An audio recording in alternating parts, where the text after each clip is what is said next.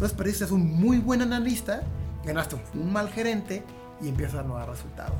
Entonces son de las cosas que, que sí, sí son muy frías y a lo mejor este, ay, pero todos se merecen ir creciendo. O sea, sí, todos tienen las mismas capacidades. Mi nombre es Andrés Torres y tengo que advertirte algo. Estás a punto de escuchar los casos de éxito de los gigantes de la construcción. Líderes de esta industria que tenemos tres características en común. Número uno, muchísima hambre para acceder a más y a mejores proyectos. Número dos, los gigantes nos juntamos con otros gigantes. Y número tres, una visión de ciudades de primer mundo en América Latina. Así que si no tienes una mentalidad lo suficientemente grande, este no es el canal para ti. Pero si tus sueños no tienen límites, te damos la bienvenida a la comunidad número uno de constructores hispanohablantes, los gigantes de la construcción.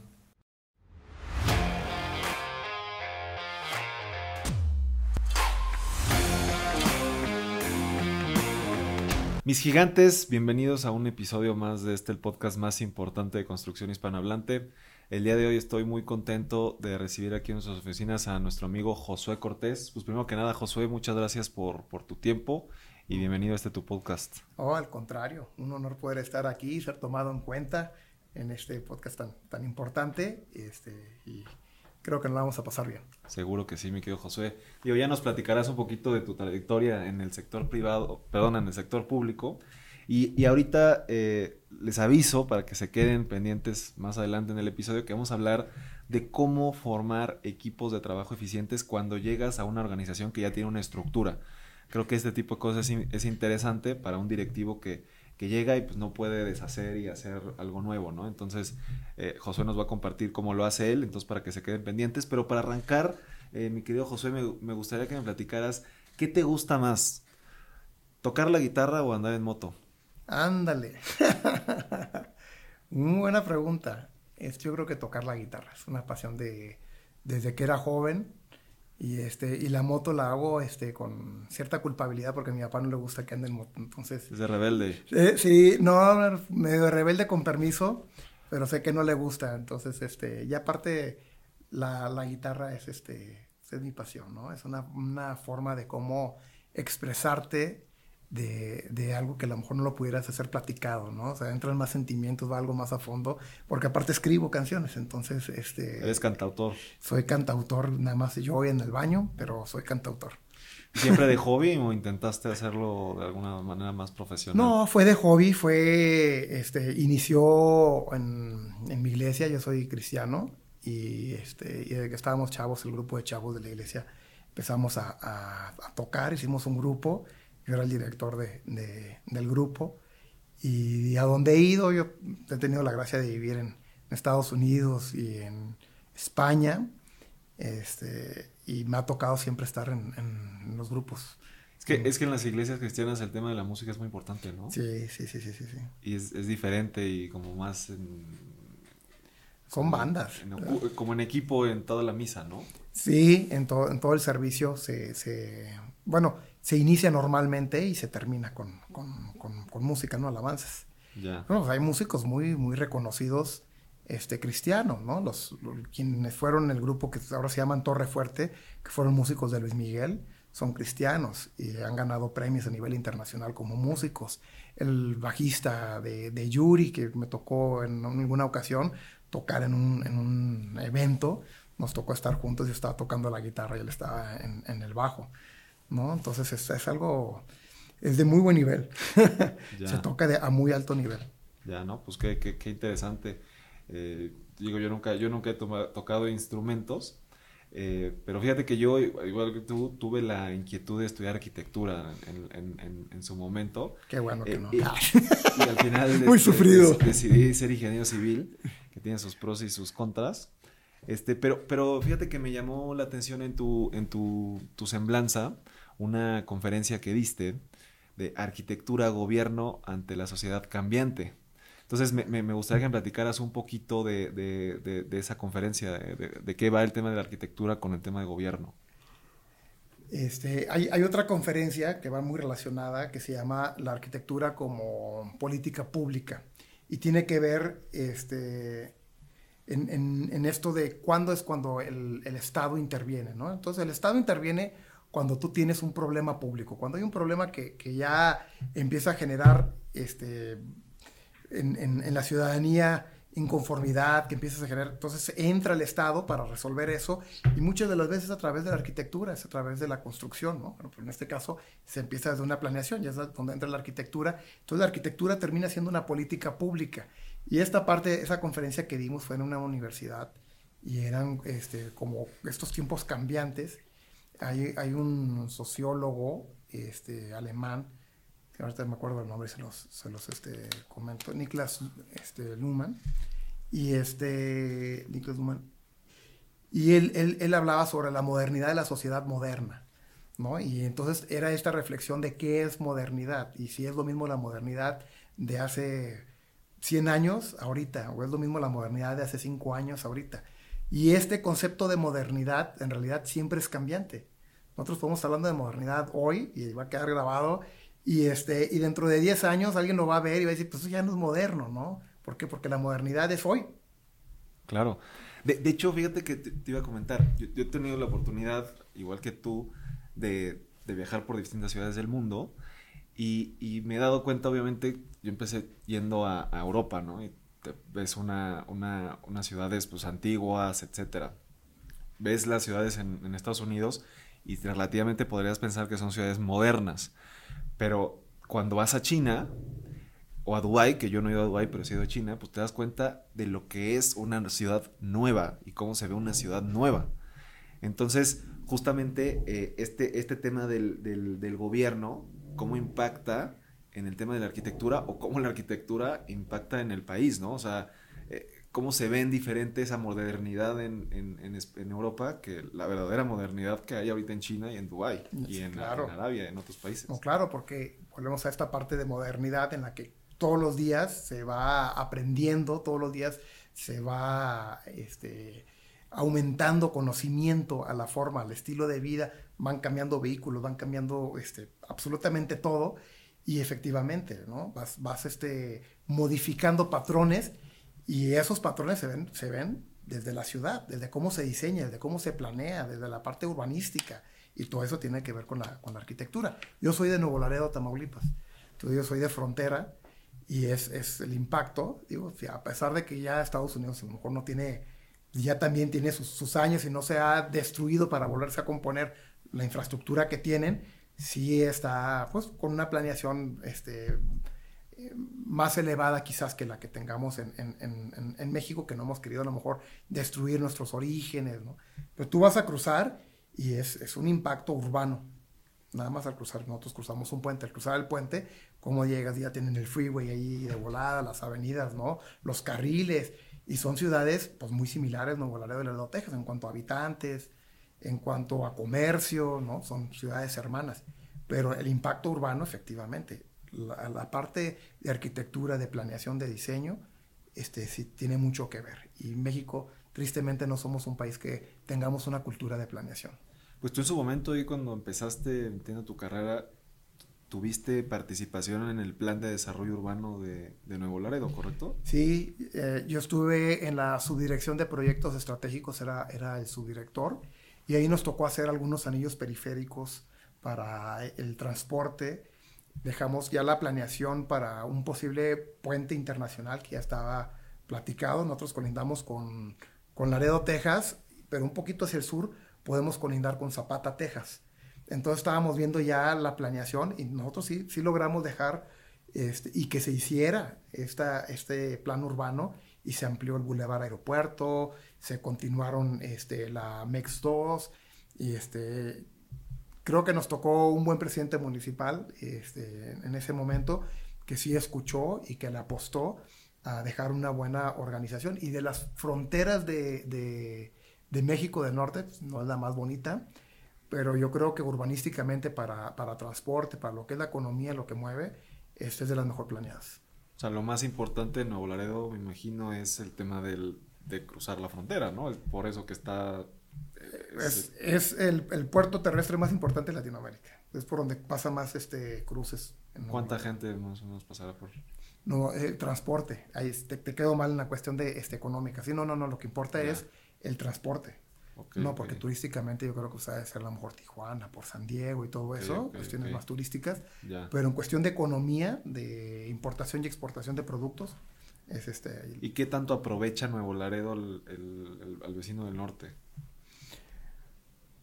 Pues hay una formación bicultural de, las personas que, nacen ahí, la mayoría a lo mejor de nuestros hijos nacen en Estados Unidos, pero vivimos porque somos mexicanos, del lado mexicano, ¿no? Hay una, una cuestión ahí. Cuando yo iba creciendo, pues no habían cables, ¿no? Empezaban las antenas parabólicas, pero eso nada más eran para millonarios, ¿no? Ricos y millonarios, no cualquiera tenía una antena parabólica.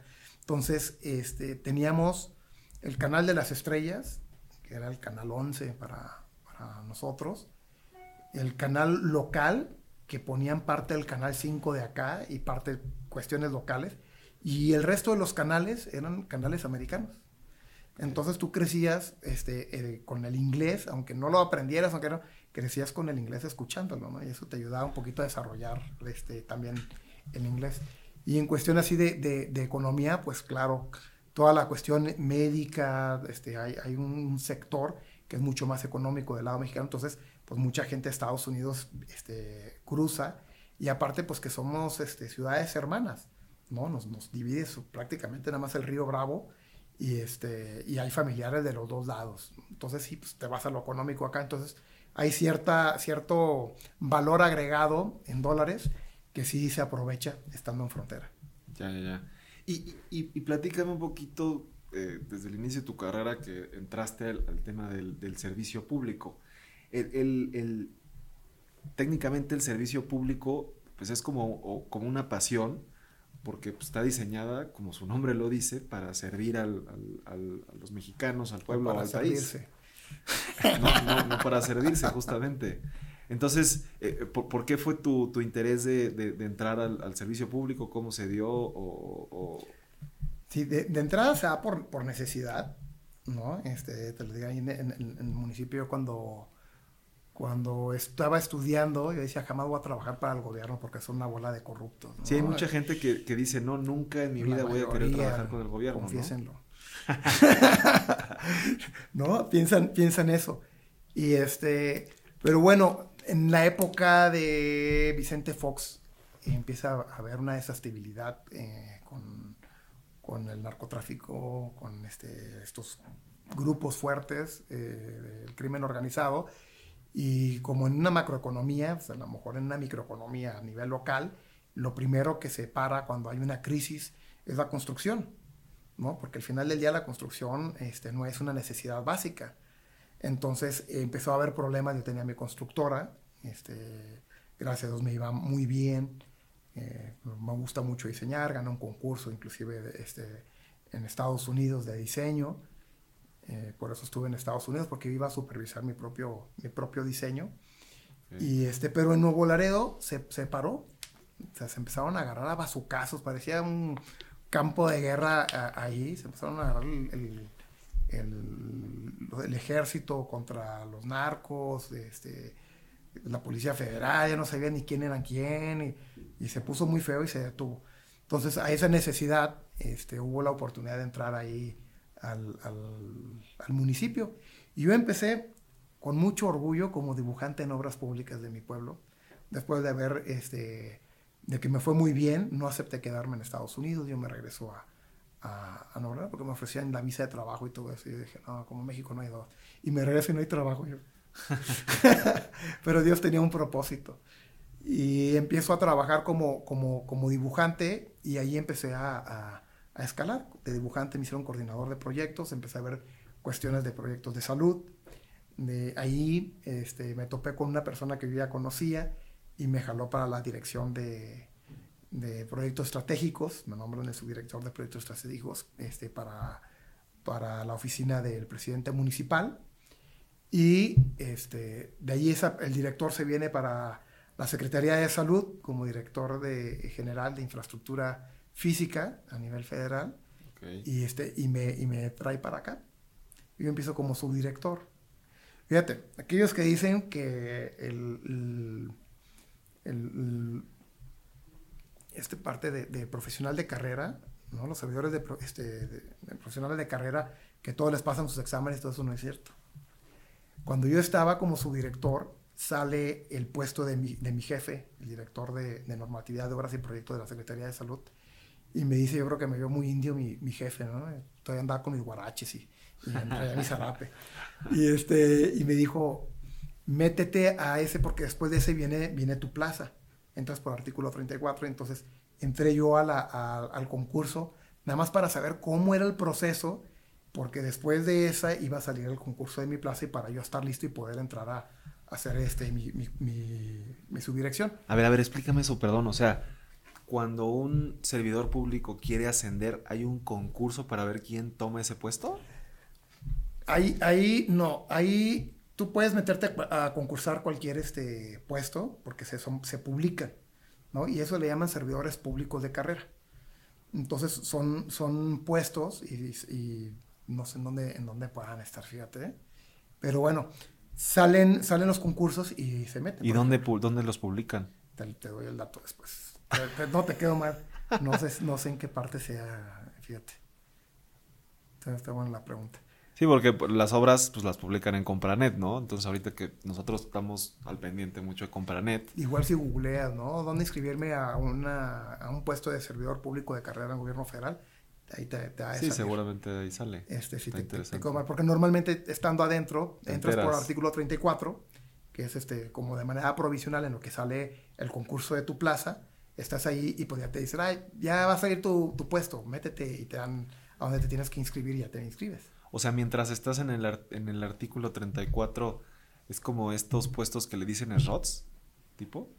No, no, no, te quedó mal. Es como, como, como externo, como todavía no, no tienes. No, no, no, estás, eh, ocupas el, el, el, puesto, pero todavía no eres el, no has ganado la titularidad porque no lo has concursado. Pero estás, o sea, ah. pero sí tienes, pero sí tienes el puesto. Fíjate que, que, que una vez eh, conocimos eh, trabajando justamente en el ICM eh, cuando sale el subdirector de obras, este, el, el, subdirector de contratos asume la responsabilidad, pero seguía teniendo el mismo sueldo y, y, no sé si era porque no había salido el concurso, me imagino. No, pero ese es un, este, eso es, un, es una paraestatal, ¿no? Ah, eso esto aplica en... Estos son para lo que es directamente del Poder Ejecutivo. Poder Ejecutivo. ¿no? O sea, directamente lo que está este, como, como secretarías, ¿no? Directamente vinculados. Ok, ok. Yo creo que también hay en, en el judicial, también hay este, hay, hay este servicio profesional de carrera. O sea, esto solo aplica entonces en el Poder Ejecutivo. No, en el judicial creo que también tienen que aplicar, también se hacen exámenes y todo eso. Okay, sí, sí, okay, desconozco okay, porque nunca estaba ahí. Pero bueno, es, a mí lo que yo, donde yo estaba es en el Poder Ejecutivo. Ya. ¿no? De, dependiendo de él. Entonces sale y este, me dice, pues métete, y me metí, lo hice, así como cualquier hijo de vecino, nada más para ver y pues ibas contestando lo que te iban diciendo, ibas estudiando lo que te iban diciendo que tenías que estudiar. Y de 44 personas que se metieron, pasamos nada más tres. Y entonces ya pasas a un comité y en el comité pues está el director general, que es parte de, de, de quien toma la decisión, pues ya, ya estábamos más del otro lado, ¿no? Pero la idea es llegar hasta esa última instancia. Sí, pasar Y- el filtro de los Y 43. entonces me dio el voto de confianza porque me dijo, pues no, no estabas pensado para acá, pero llegaste. Dije, pues vamos a darte el voto de confianza. Entonces pasó de su director a ser director de normatividad de obras y proyectos en la Secretaría de Salud. Ok, ok. Y de ahí me voy al, a la ICM, de la ICM me voy al IMSS, del IMSS a ASA. Este, y de ASA ahí hubo un híbrido en el que iba a ser secretario de infraestructura en Puebla, pero terminamos ahí este, el gobernador este, Barbosa y yo con una diferencia, entonces este, opté por, por me- retirarme. Y me retiré yo de ahí, ya no, ya no entré, aunque me dieron la, la invitación y todo para la toma de, de posición del puesto, este, no, no, no, no llegué. Y mi último, el último lugar en donde he podido servir es en la SEDATO, Secretaría de Desarrollo Agrario Territorial y Urbano. En Gigantes de la Construcción nos dedicamos a conectar a los líderes de la industria para juntos acceder a más y a mejores proyectos. Y es por esto que tenemos una comunidad exclusiva a la que solo se puede entrar por invitación. Sin embargo, tenemos algunos lugares disponibles en nuestros eventos para conocer candidatos a unirse. Si te interesa, ve al link en la descripción de este episodio y recuerda que los gigantes nos juntamos con otros gigantes. Sigue disfrutando de este tu podcast. Ok, ok, interesante. Fíjate que nosotros en DIMSA hemos estado vinculados, como te decía, en el sector aeroportuario y en el sector hospitalario, ambos casos público, con NASA, con el ICM, en su momento con, con diferentes empresas, Fumisa, que también estaban en el ICM, etcétera. Y este, y, entiendo el, el, maneje más o menos de, algunas instituciones, pero, pero me gustaría, eh, bueno, de las instituciones y de los procesos para construir un hospital o construir un aeropuerto, ¿no? Tú, entre, entre estos dos sectores, el sector hospitalario y el sector aeroportuario, ¿cuál consideras que es más complejo en tema de normatividad, en procesos, por así decirlo, burocracia? Ay, los dos tienen su, su, este, su lado. Me inclinaría más por este, el hospitalario, sector salud, por todas las normas que se deben de cumplir. Porque si haces algo mal, estás hablando de, de vidas. En un aeropuerto, pues también, ¿no? Pero la infraestructura que en realidad haces, pues son edificios terminales, ¿no? O sea, es más, quizás más común. A lo mejor el espacio tierra, el espacio aire, ¿no? Que no tienes que dibujar este, los taxis, ¿no? El recuerdo de los taxis, las pistas, tienen que estar hechas muy bien para que tampoco exista un, un, un, un accidente. accidente, pero bueno, estás hablando de cuestiones mínimas a comparación de instalaciones especiales, ¿no? De gases medicinales. Exactamente, ¿no? De todos estos gases, oxígeno, este, todas las plantas que tienes que tener, aparte la instalación de todo el equipo, ¿no? Este médico, ¿no? Con sus guías mecánicas, y aparte tienes que pasar por un proceso de certificación. Nos tocó, cuando yo estaba en la Secretaría de Salud, nos tocó hacer el laboratorio de bioseguridad más grande que hay en toda Latinoamérica, que es un BCL 3 Plus. Y vino después de lo que fue la pandemia, la que H1. H1N1. Ese, este, en el 2009. Ya se, te, se estaba trabajando en el proyecto y esto nos ayudó a acelerar, porque muchas de las muestras se mandaron a Estados Unidos, porque no, no contábamos con, con un laboratorio en México con, con, a ese nivel de, de, de, expertise. Y entonces nos tocó, nos tocó desarrollar ese, ese laboratorio. Y son, para poderlo hacer desde la hora del diseño, tienen que estar revisando para que pueda quedar certificado. O sea, no, no puedes tú abrir un laboratorio nada más porque te la gana. Ay, sí, lo voy a hacer BSL.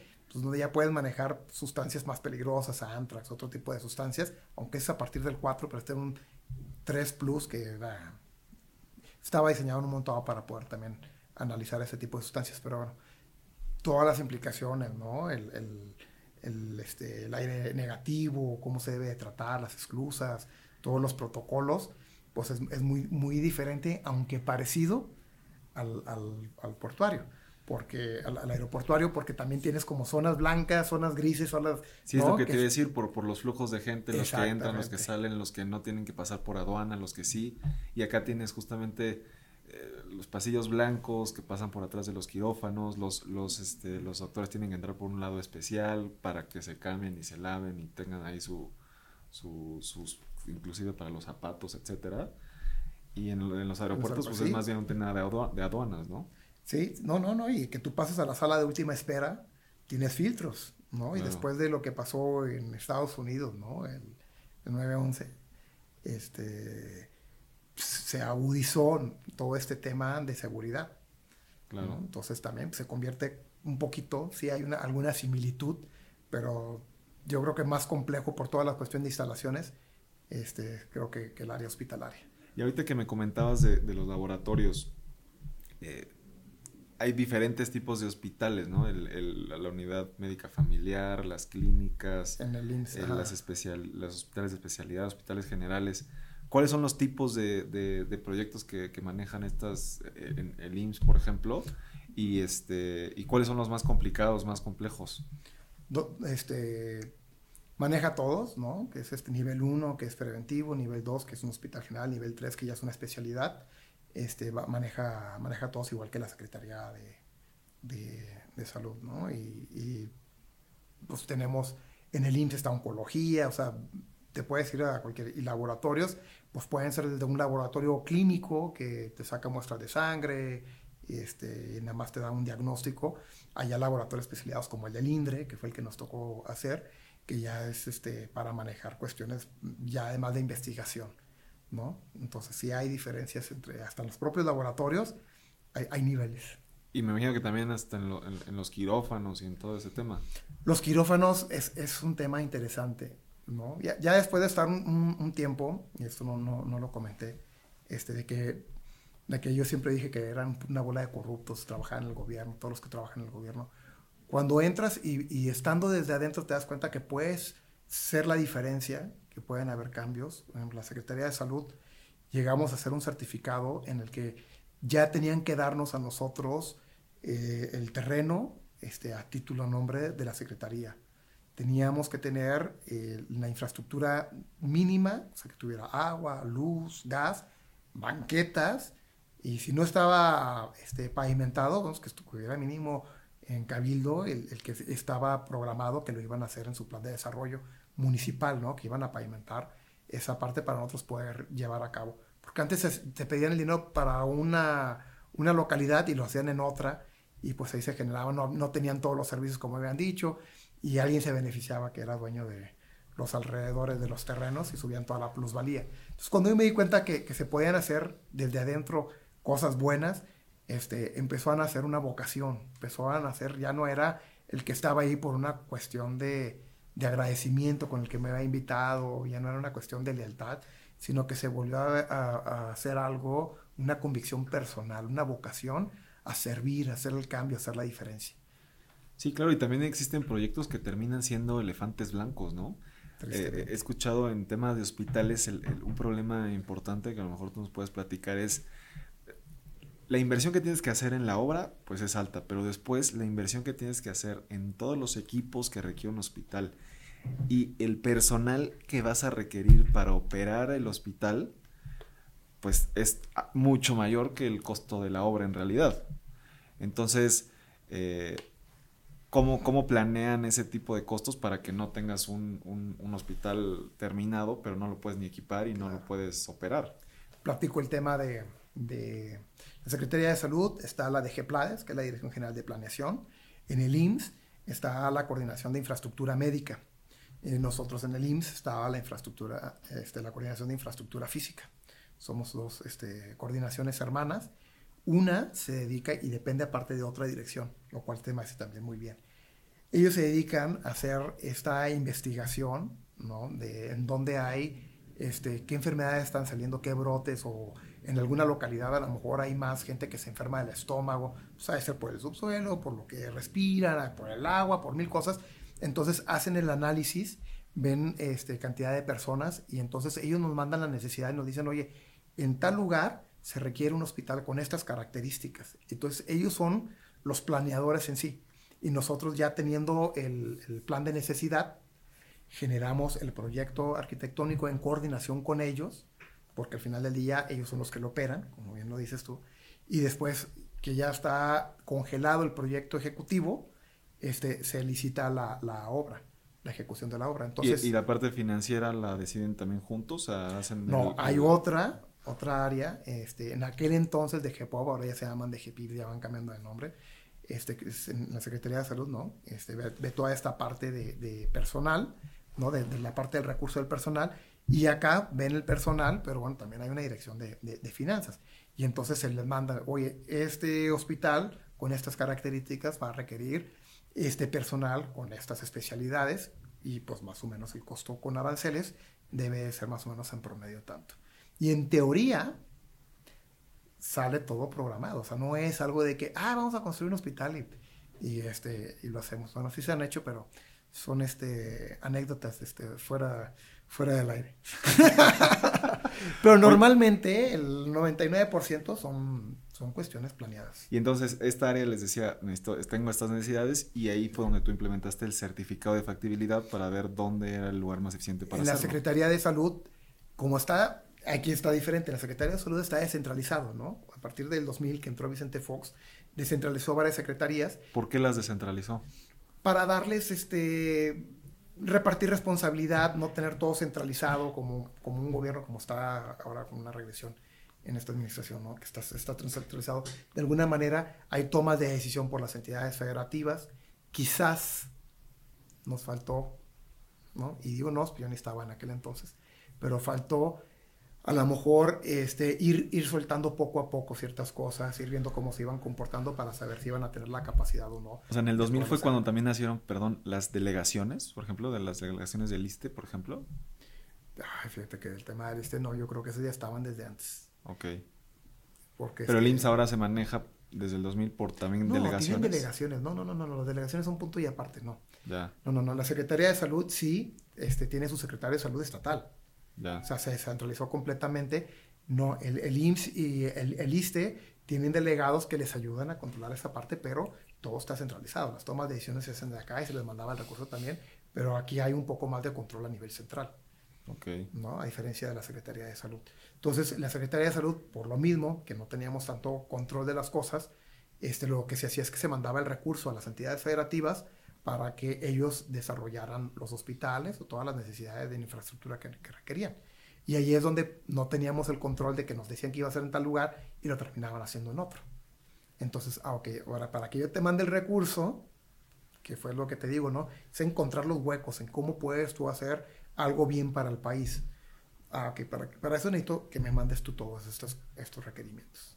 ¿Y eso lo dejaste implantado como tema en políticas públicas? O sea, No, es- ya, ya, ya, ya. Ahora, ahora, este, por, por, por fuera, ¿no? Este, gente que está haciendo proyectos, me han dicho, oye, todavía está el certificado que dejaron, es una lata de certificado, y yo, pues vamos, hay que cumplirlo, ¿no? todavía, todavía está vigente ya. esta, esta administración. Oye, ¿y, y qué tanta energía consume un hospital y cómo eficientar el uso de, de esa energía? Híjole, sí, sí, dependiendo del tamaño de, de- del hospital, pero bueno, estás hablando de que hay, hay equipo que sí requiere de, de- mucha energía. Mm, Se tienen por ley, este, por norma, se tiene, este, tienen que tener sus subestaciones y aparte tienen que tener un backup por si deja de funcionar, no te puedes quedar y no se puede morir alguien allí, ¿no? Que necesita una máquina que está conectada y todo eso. 100 kilowatts, te digo que va, va a depender de, y lo que se ha estado tratando de hacer es ir este, mejorando. Cuando yo salgo del IMSS, era algo también que quería platicar. Este, aparte de empezar a ver las áreas de oportunidad que puedes modificar para incidir, para generar este, mejores este, servicios para, para la nación, este, también hay una cuestión que la experiencia te tiene que ir dando para que vayas tú también mejorando en todo lo que haces, ¿no? Y entonces llega un punto en el que a lo mejor eh, arquitectos o ingenieros, hay muchos, ¿no? Que pueden hacer eso, pues también hay muchos. Servidores públicos, pues también hay muchos, a lo mejor, ¿no? Pero ya empiezas a, a buscar tú, a lo mejor dejar un legado, alguien que tenga la capacidad para poder analizar lo que estás haciendo, que sumaste la experiencia de todo lo que viviste y dices, ok, sí, pero a partir de aquí tiene que haber un parteaguas y tenemos que empezar a hacer las cosas diferentes. Yo creo que ahí se empieza a reducir el, campo de, personas. Cuando estábamos en el IMSS hay unos libros que se llaman libros negros y estos libros negros son los que utilizan, inclusive en su momento cuando el IMSS era este, pionero en muchas cosas a nivel Latinoamérica, se compraban estos libros y se desarrollaban sus hospitales a partir de las normas del IMSS, porque son, la verdad, mis respetos, son muy buenas. Cuando yo estuve en el IMSS dije, falta un capítulo extra. Entonces me dijeron, ¿cómo que falta un capítulo extra? No, Si somos perfectos casi, casi. ¿no? Dije, falta un capítulo en el que precisamente no generemos estos elefantes blancos, porque luego se vuelve un tema de egos, ¿no?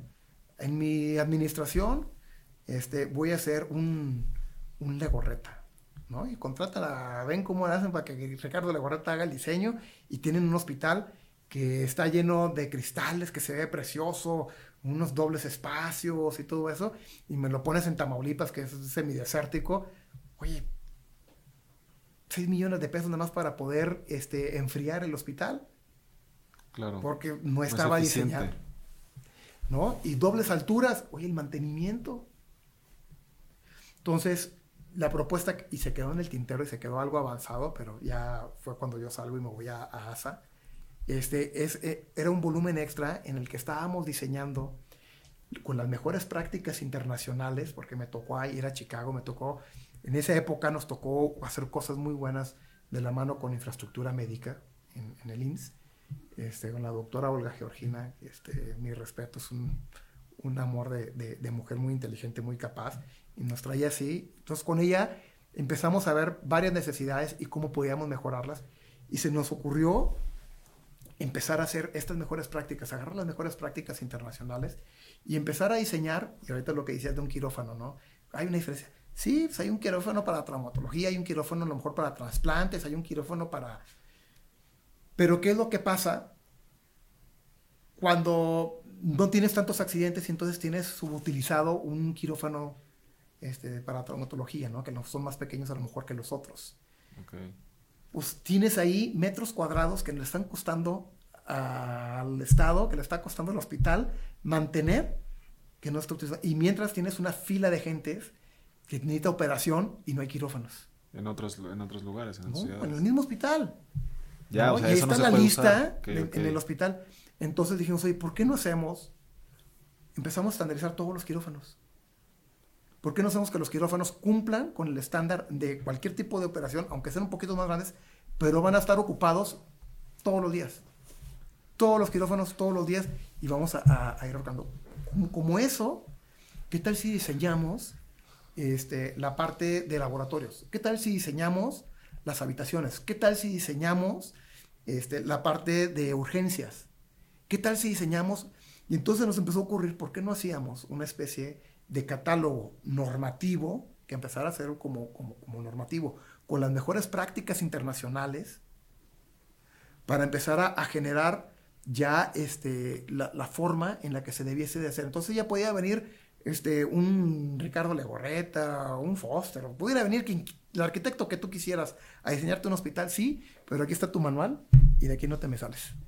Y entonces íbamos a estandarizar este, tamaños, dimensiones, este, aires acondicionados, íbamos y ya, pues lo que te toca a ti es, como tipo Lego, hazme lo que se vea bonito.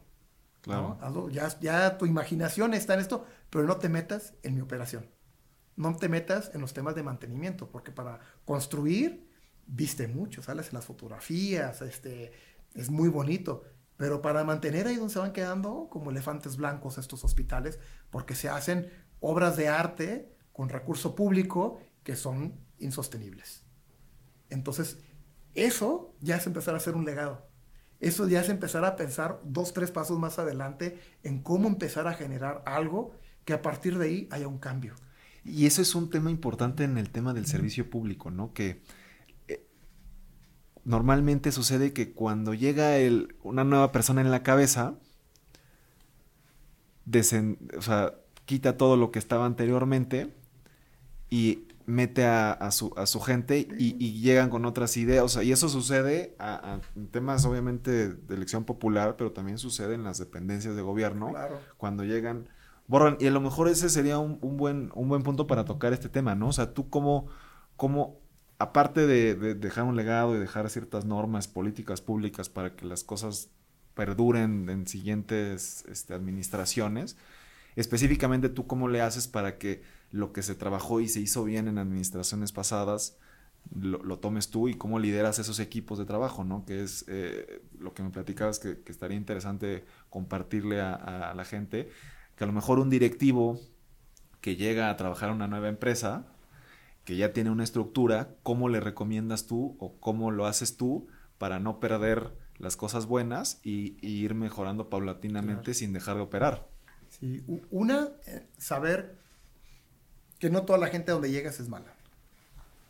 Que si a lo mejor estás llegando, efectivamente, porque uno, a lo mejor cambia de administración y necesitan gente que es de confianza, puede ser en público, puede ser en privado, ¿no? Una, empresa. Tú estás llegando porque alguien te dio un voto de confianza, porque te vio capacidades, y entonces tú, tú, tú llegas ahí. Pero tienes que tener la humildad de saber de que si han llegado hasta ahí es porque algo funcionaba bien. Y identificar eso toma tiempo y tienes que tener paciencia.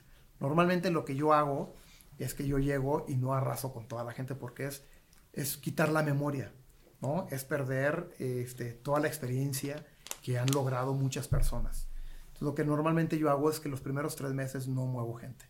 Yo llego, analizo, este, empiezo a ver quién funciona, quién trabaja este, y da resultados, porque a veces nada más se trabaja y está la gente y se queda hasta bien noche y aquí estoy, sí, sí, esta, esta noche, ¿no? Se quedan así como que para cerrar la puerta y todo eso, pero es gente que no te da resultado. Hay mucha gente que te va a hacer la barba, ¿no? Y normalmente este, llegan esas gentes y, a veces las compras, mucha gente las compra Y, este, y ya conforme pasa el tiempo te das cuenta que, híjole, me quedé con lo peorcito por hacerle caso con este que se supo vender. Entonces algo me tocó en el IMSS, fíjate.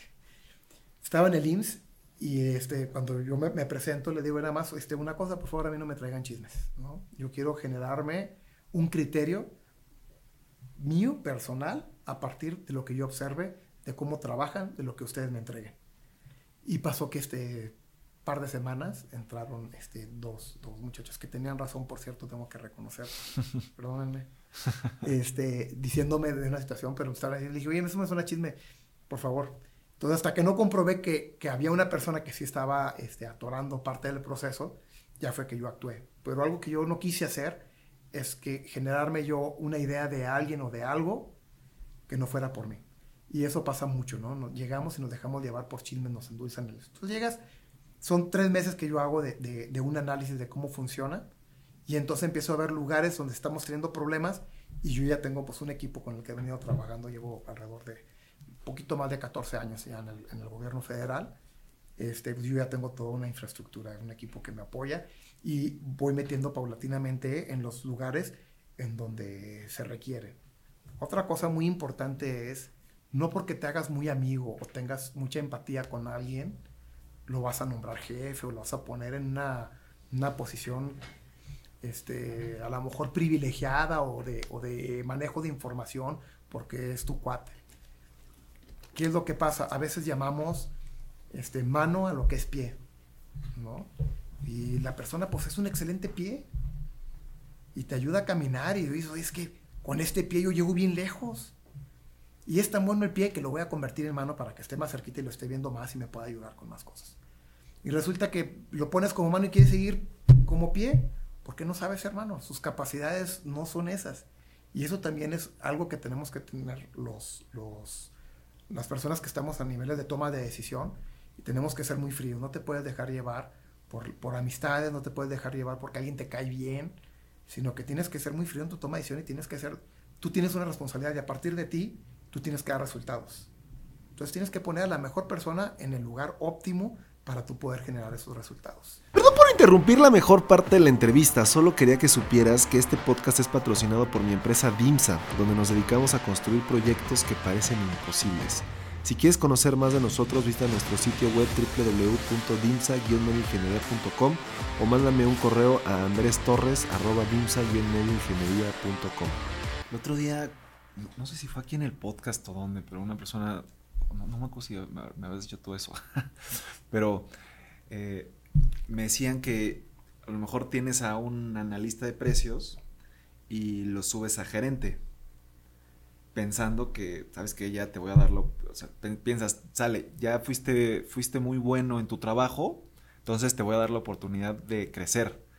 Pero entonces no tiene las capacidades esta persona de ser gerente y perdiste a tu mejor analista. Sí, lo platicábamos por teléfono. ah, tú me lo comentaste. Sí, terminas perdiendo el buen pie porque tuviste que poner otro pie para seguir caminando y este y a lo mejor el pie que pusiste no era tan bueno como el pie que tenías.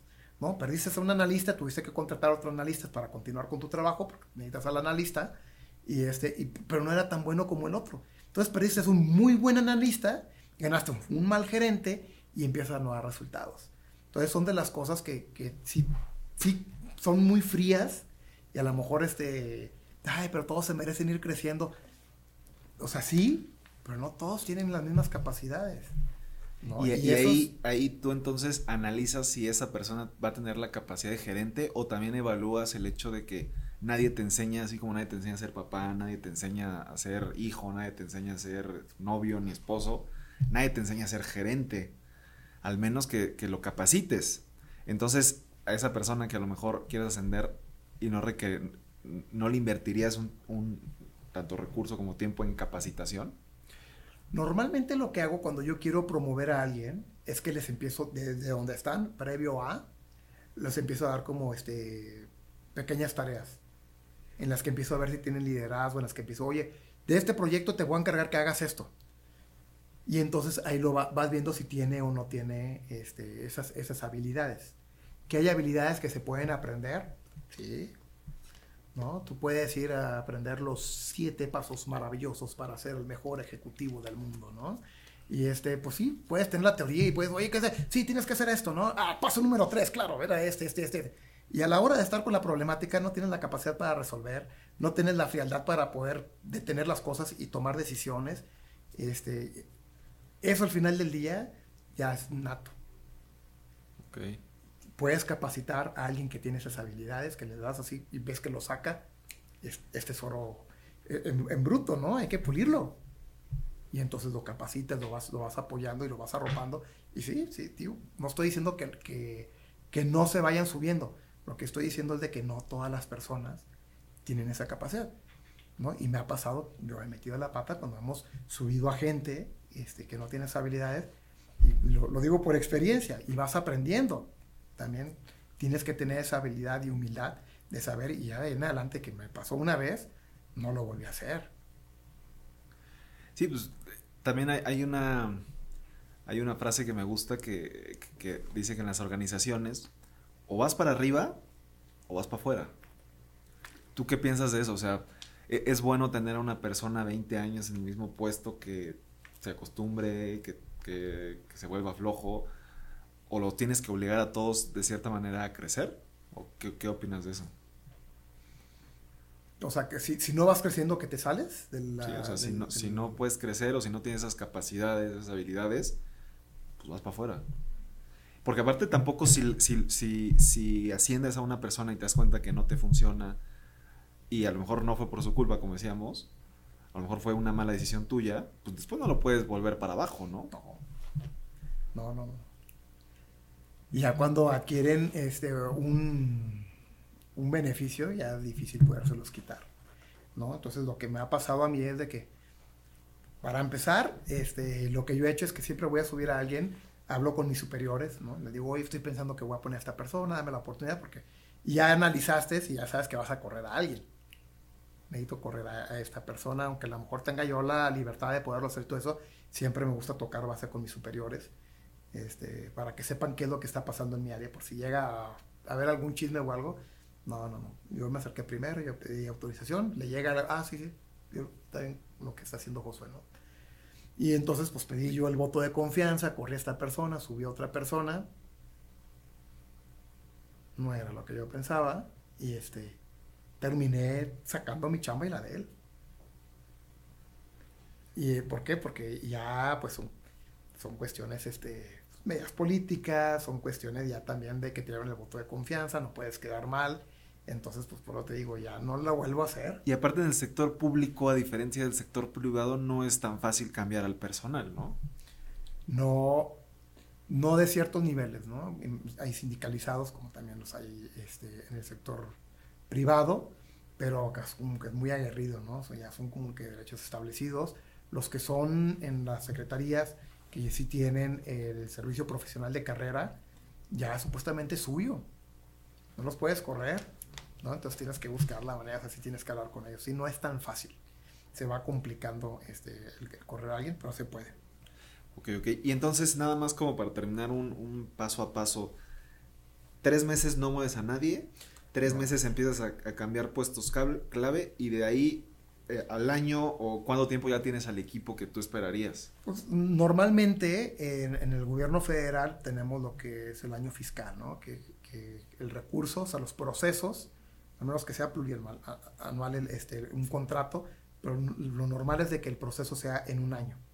Entonces tienes un año para ver desde la planeación, para ver cómo se salió a la licitar, para que esté el fallo, para que este, empieces la ejecución de la, de la obra, para que cierres la obra, generas todas las actas, ¿no? Este, llegas al final de año, cómo tienes que regresar el recurso que no te gastaste.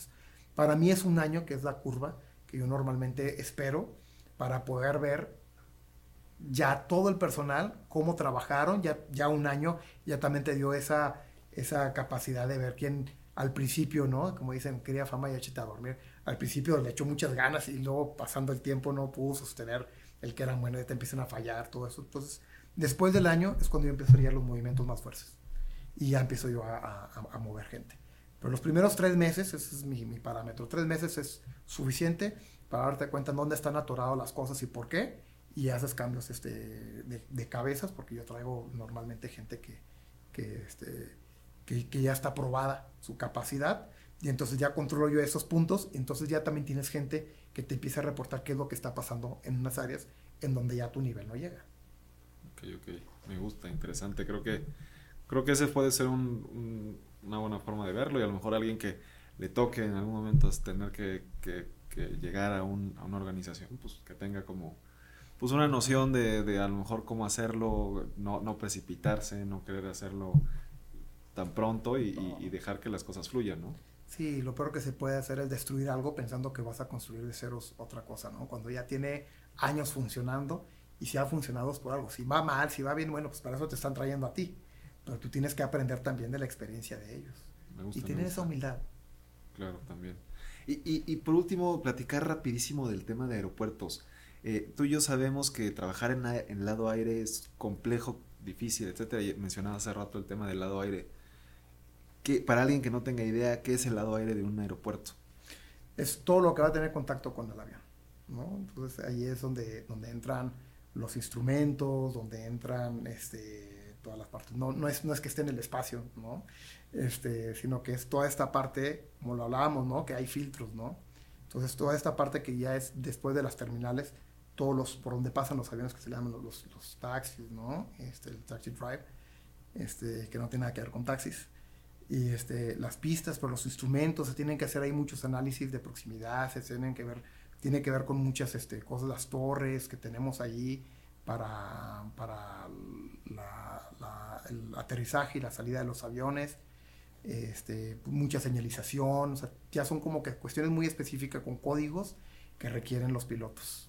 Claro. ¿Y, ¿Y cuáles son los riesgos más altos que existen en el lado aéreo de un aeropuerto? Por ejemplo, o sea, en el aeropuerto de Guadalajara nos solicitaron tener a un coordinador de seguridad operacional que tuviera un, o sea, teníamos que tener un radio él y un radio en el vehículo para que pudiera comunicarse con la torre de control por si tienes que levantar la grúa.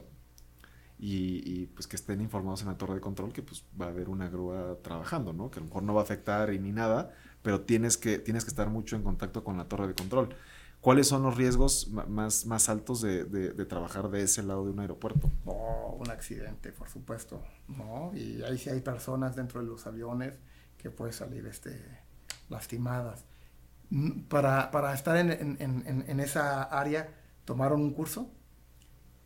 ¿Nosotros? No, esta persona tenía que estar capacitada. Él tenía que ser un... Este... Cuando, cuando yo estaba en el ICM, para poder, podías manejar, podía, había carros que te, podían, te permitían mover porque vas a los andenes, ¿no? Vas a, a, donde los hangares para donde están los, este, los aviones. Entonces yo era el encargado de todos los proyectos que se, que se hacían dentro de, de, de, la ICM y entonces pues vas, cómo te mueves, cómo te vas de un lugar a otro, mismo que te vayas caminando. Entonces manejabas, hay callecitas también. Ah, sí, te dan un curso de, para atacar la tía vehicular. La, exactamente, y entonces pues te, tomabas un curso.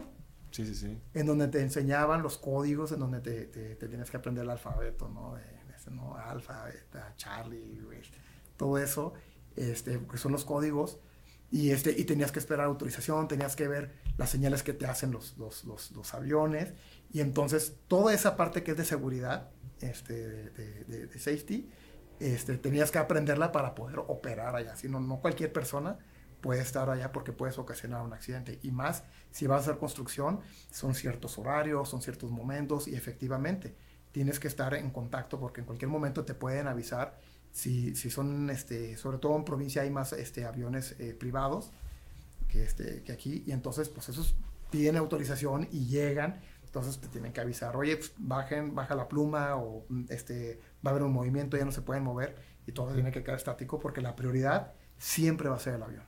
Sí, sí, claro. Y, y fíjate, ahorita que me platicas, estabas ahí en el ICM, eh, todos sabemos que el ICM está saturado, principalmente porque las dos pistas que tiene no son simultáneas. No cumplen y, normativamente con la separación para poder generar esta, este despegue y aterrizaje simultáneo. Entonces el número, el número de vuelos, el número de pasajeros no puede incrementar en el ICM. Sin embargo, recientemente, no sé, tendrá uno o dos años, se hizo la nueva posición 75 o la ampliación de la posición 75. Sin embargo, eso técnicamente no soluciona el problema de la saturación, pero es como una aspirina para solucionar el problema de, del confort de los, pasajeros. ¿Por qué es que se hizo esta ampliación de la posición 75? Por, por este por, donde llegaban este, los, los, aviones para que llegaran a, la a, la terminal directamente. La primera ampliación que sale a 75 me toca a mí, yo la diseñé. Antes estaba Minas y nada, no sé si te acuerdas, que llegabas y era un solo lugar y de ahí te bajaban y te ibas en los camioncitos. Sí, correcto.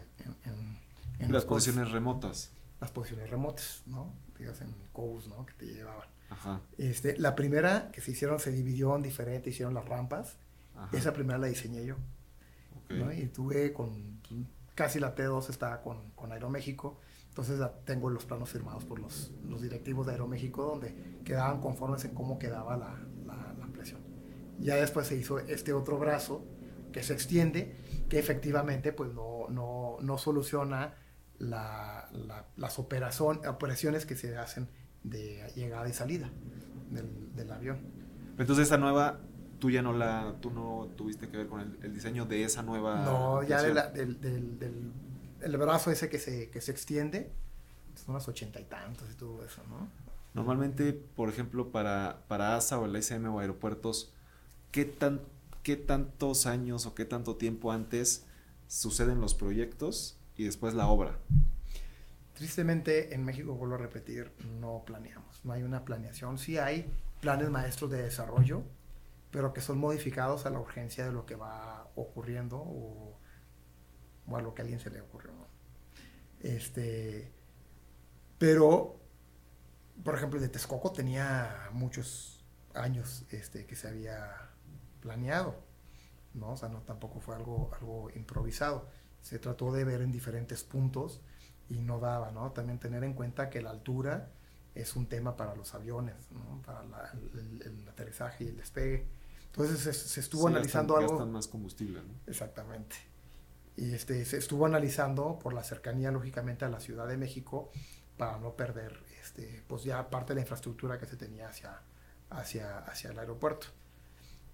Esa ampliación pues, absolutamente ayuda de nada más que a confort para el pasajero.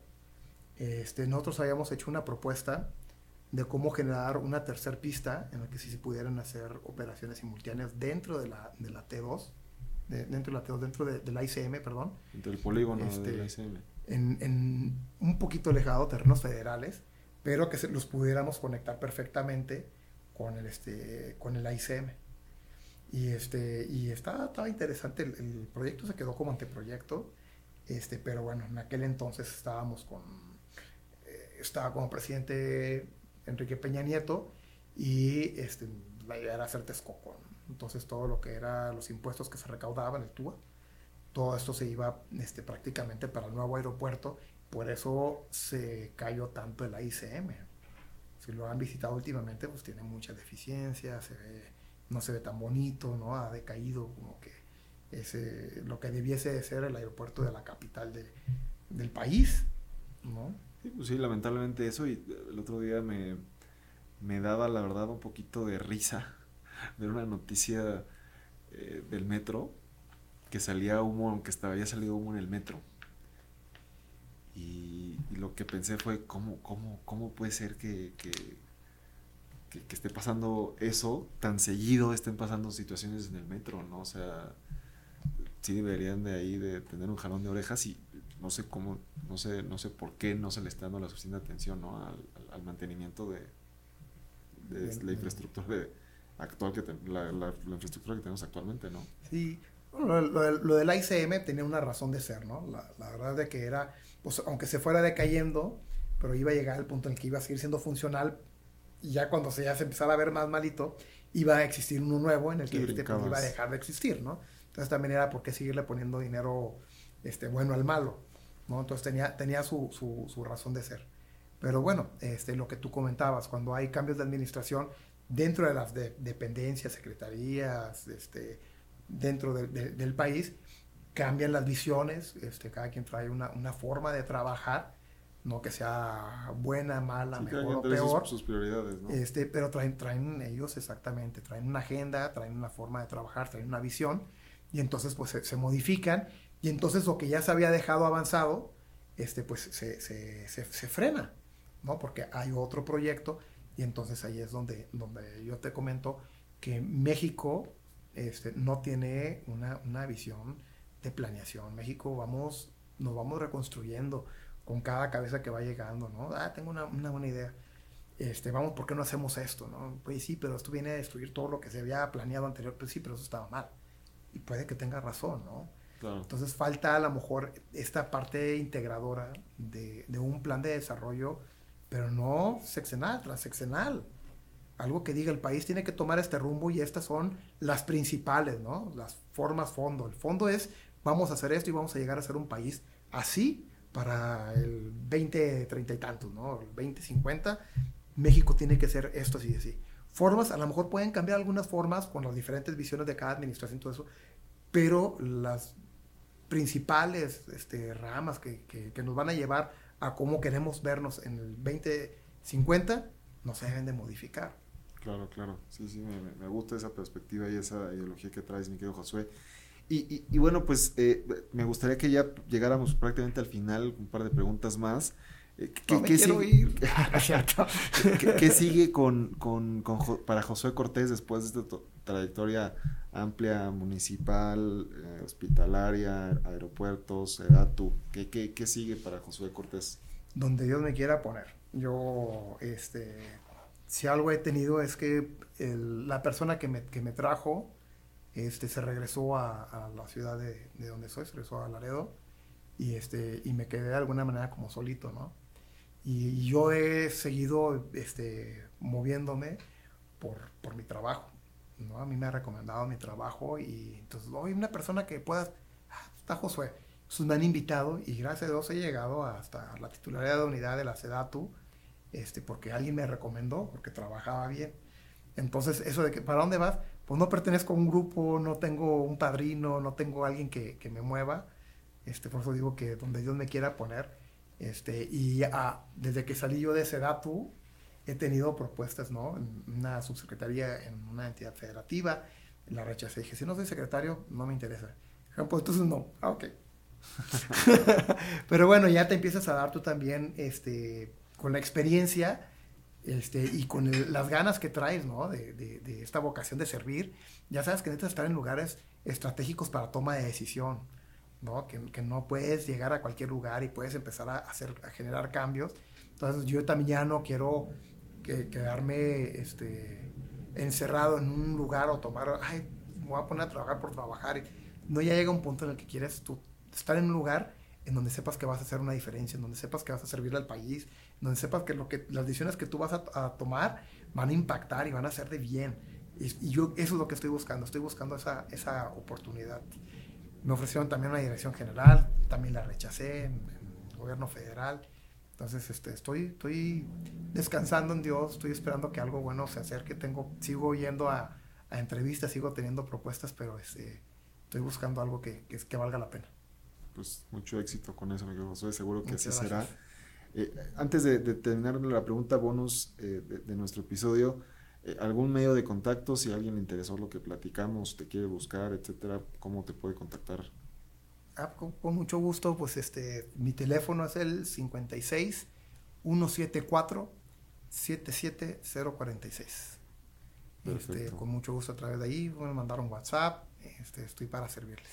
De lujo, de lujo. Pues muchas gracias, Josué. Y, y bueno, no, la, pregunta bonus con la que terminamos todos los episodios, no se giras de la construcción igual que tú, tenemos proyectos muy ambiciosos, sin embargo, entendemos que las personas que nos siguen hoy eh, o están arrancando dentro de la industria de la construcción y quieren dar el primer paso, o ya están dentro de la industria de la construcción y quieren eh, llegar al siguiente nivel.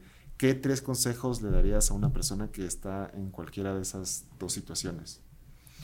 Ay, si estás empezando, este, sé honesto con lo que haces a veces eh, los comienzos son, son difíciles, pero uno de mis autores favoritos, Edwin Lewis decía, nunca tengas por menos los, inicios, los inicios pequeños, ¿no? Entonces, no, no te desesperes, sé honesto contigo primero que nada, este, con lo que haces, ve haciendo cosas de calidad y aunque parezca que es como eterno el tiempo en que, que no creces, eso mismo te va recomendando y poco a poco te vas haciendo de de un prestigio y te te empiezas a dar de un nombre, ¿no? Que también lo más difícil que hay en la vida es hacerte de un buen hombre y lo más fácil en la vida es destruir un buen hombre.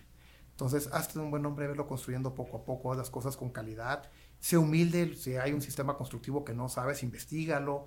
A veces, en primer trabajo que te sale una cuestión innovadora, vale la pena no tener tanta ganancia y contratar a, o subcontratar a un experto en ese tema y ya le aprendes cómo lo hizo y quedas bien con tu cliente.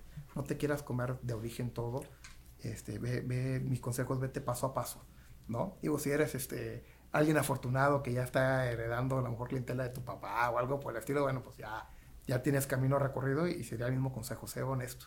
Nunca te pierdas de quién eres. Y si ya estás en esto, ya, ya estás trabajando, este, pues siempre hay que tener la capacidad de poder detener un poquito el tiempo, vale la pena este, ese tren que a lo mejor ya lo tenemos y que no nos da tiempo de nada, vale la pena detenerte, hacerte un, un análisis de cómo estoy y ser bien honestos en dónde pudiera mejorar. ¿no? Y, y, encontrando esos puntos, empiezas a afinar, empiezas a experimentar. Y yo lo que hacía es, por donde más tiempo duré fue en la Secretaría de Salud, es un poco más de cuatro años, ya era este, que este año ya aprendí esto, ok, ahora cómo puedo mejorar ese proceso. Y se mejoraba y veía resultados, ahora cómo puedo mejorar esto. Y es eso, llegaba a un punto en el que ya tu equipo trabaja por sí mismo porque ya saben, te conocen cómo quieres las cosas y, los procesos se van dando solitos. Y yo creo que de eso se trata. Si, no, si seguimos haciendo las mismas cosas igual que se hacían siempre, este, pues dónde está la capacidad del raciocinio, dónde está la capacidad de aprender, dónde está la capacidad de innovarnos y de reinventarnos a nosotros mismos. Me encanta, me querido José, muchas gracias por, por consejos, por tu tiempo. Eh, me gustaría decirte que ya lo eras, pero el día de hoy te queremos nombrar a un gigante de la construcción. Muchas gracias por tu tiempo y siempre serás bienvenido a este tu podcast. Muchas gracias, un honor. Gracias. Pues gracias Josué y muchas gracias a todos los que nos, nos, nos vieron en este video y nos vemos muy pronto con uno nuevo.